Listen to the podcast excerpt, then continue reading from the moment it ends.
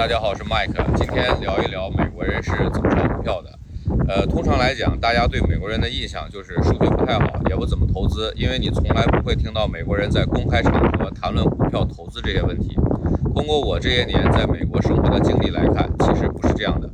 我也是偶然在 Clubhouse 里边呢，听一些股票大神的经验传授，才对美国人做股票这个事情有了更加清晰的认识。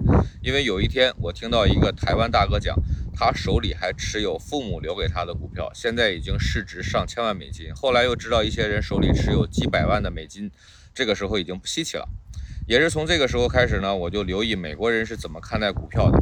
正常的美国人年收入在十万美金以上，貌似都属于中产阶级。美国人几乎也不存钱，也没有那么多人际关系需要处理。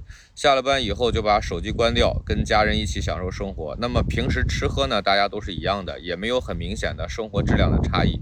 唯一不同的可能就是住的房子，大家都是根据收入水平来选择所居住的城市和区域。那有人就问我，美国炒股的人多吗？感觉他们每天都很悠闲，好像也不太懂得投资。你如果按照夫妻年收入二十万来算的话呢，当然很多家庭是不止这么多的。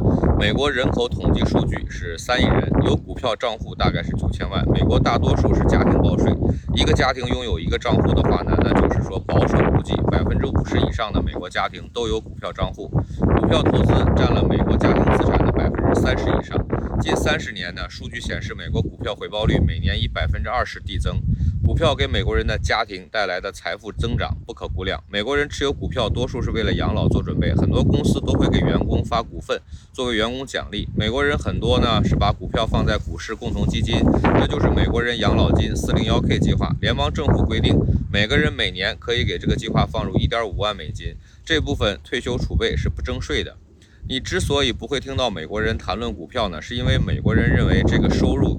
一样的是属于家庭隐私，很少会在公开场合讨论。美国股市经历了一百多年的发展，相对比较成熟，持续稳定的收益使美国人平时不太关心股市的变化。有数据显示，美国人平均持有一只股票五年以上，作为长期投资。这个跟美国人文化和受教育程度有关。接受过世界上最为成熟金融教育的美国人，不会把精力放在炒短线股票上。